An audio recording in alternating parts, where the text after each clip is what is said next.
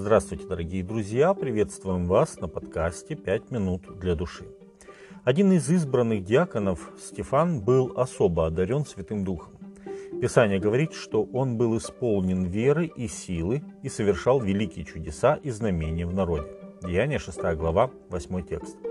Будучи эллинистом, Стефан свободно изъяснялся на греческом языке, но в то же время он очень хорошо знал Священное Писание.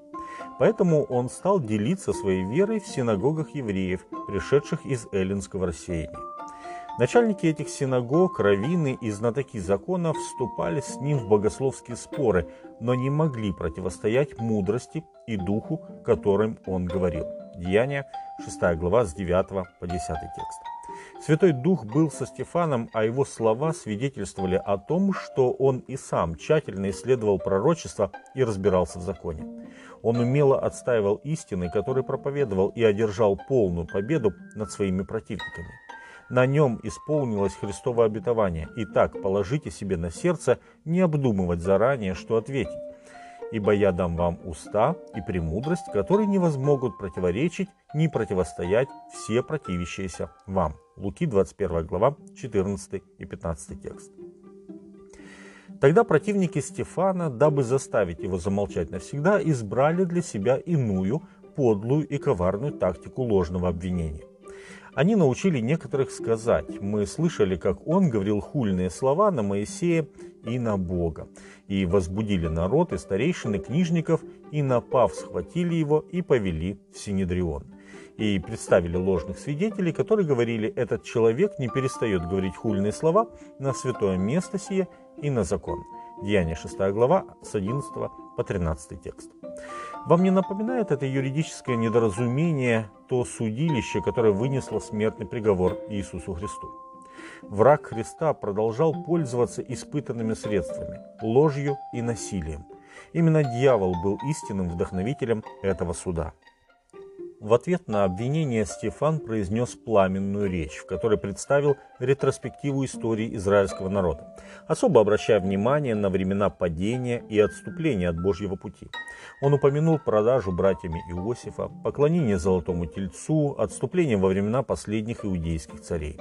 Затем он указал на своих обвинителей и сказал, «Жестоковыйные, люди с необрезанным сердцем и ушами, вы всегда противитесь Духу Святому» как отцы ваши, так и вы.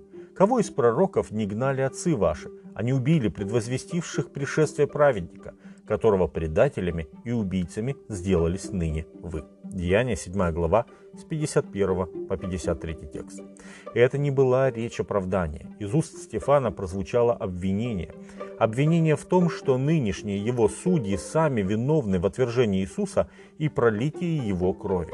А когда Стефан, воззрев на небо, сказал, «Вот я вижу небеса отверстия и Сына Человеческого, стоящего десную Бога», то суд Синедриона превратился в самосуд.